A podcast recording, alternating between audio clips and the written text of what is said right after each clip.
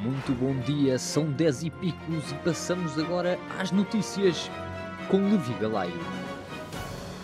Relação entre coágulos e AstraZeneca acabou mesmo por ser confirmada durante o dia de ontem.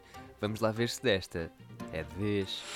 Ministra da Saúde convocou reunião de emergência para debater vacina AstraZeneca. Vacina não terá comparecido no debate. Pela Europa não há consenso sobre o que fazer com a vacina, sugerimos usá-la como garrafa no jogo da garrafa. Antigo Ministro das Finanças Vítor Gaspar defende que deve ser criado um imposto sobre os mais ricos para ajudar nesta altura de crise.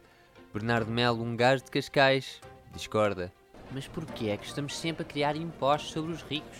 Qualquer coisa, ai, os ricos pagam. Não pode ser assim. Nós temos necessidades, os ricos estão sobrecarregadíssimos, meu. Quem é que vai pagar o colégio do Zezinho e o spa da minha Bequinhas ao fim de semana? Diga-me, diga-me por favor.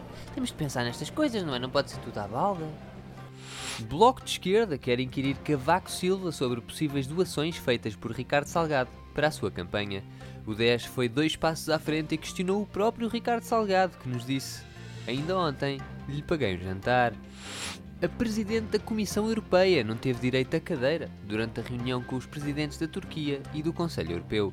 Depois de algum tempo em pé, um e gesticular por uma cadeira, a Presidente acabou mesmo por sentar num sofá.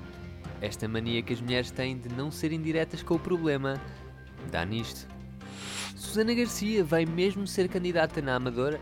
Secretário-geral do PSD não põe em causa a escolha e diz que a candidata defende os valores essenciais do partido.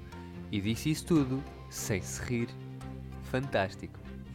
Porto perdeu ontem contra o Chelsea por duas bolas a zero.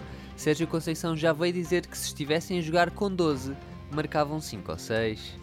Muito bom dia, são 10 e picos e foram as notícias.